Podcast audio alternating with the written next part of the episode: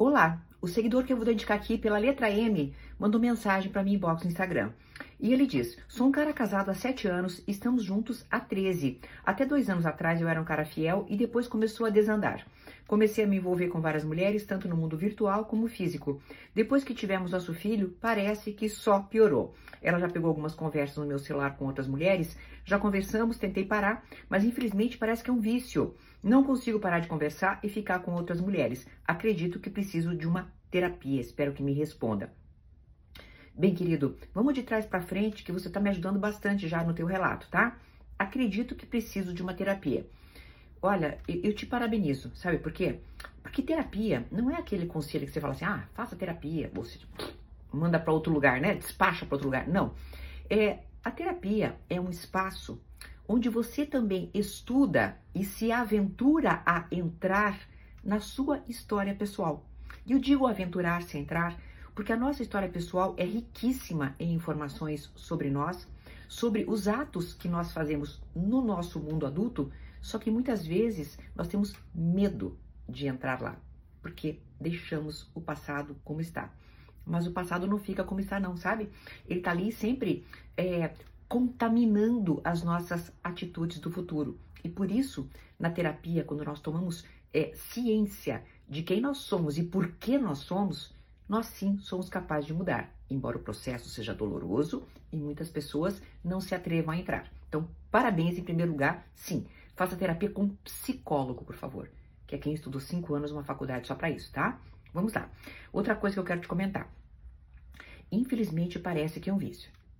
E é é, vamos falar um assunto que tem sido muito comentado desde que uma psiquiatra americana, não lembro o nome, mas eu vou pôr ali, escreveu um livro chamado Dopamination, que quer dizer, é, a, a, a, olha, olha, que interessante, a dominação da dopamina. Em inglês o nome fica muito bom, tá? Aqui no Brasil, o livro chama-se Nação Dopamina. O que que esta mulher, que foi uma das primeiras pessoas a estudar esse assunto, é, atentou-se? Ela simplesmente percebeu, isso é muito legal, tá? Que este neurotransmissor, que é muito importante para nos uh, fazer antecipar um prazer e por isso ela nos orienta até a sobrevivência, este neurotransmissor chamado dopamina, ele serve para, por exemplo, tá? Para você comer. Olha só, ratos que são colocados sem dopamina, ou seja, coitadinhos, né, são modificados para não produzirem, eles morrem porque não se alimentam.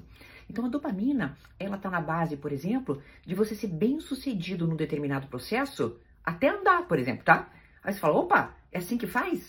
Eu vou fazer sempre, porque aí eu consigo fazer isso, isso, isso. Ou seja, a dopamina está na raiz de muitas das nossas atitudes, boas e ruins. Por quê?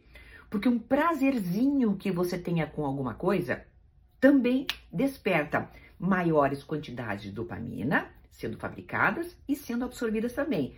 E o que, que acaba acontecendo? O tal do vício. Opa, o prazer é tão grande. Víciozinho básico que muitos de vocês que estão me assistindo devem ter em rede social, né?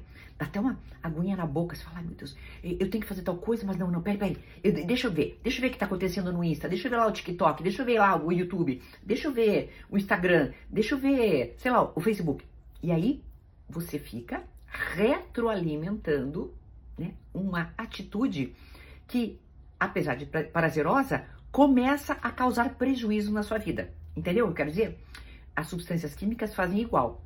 E também a questão de traição está muito vinculada. É claro que nós temos também, como você é homem, nós temos toda uma questão do machismo estrutural que objetifica uma mulher e coloca então vocês, homens, nesta condição como se fosse de aspas autorização para serem predadores.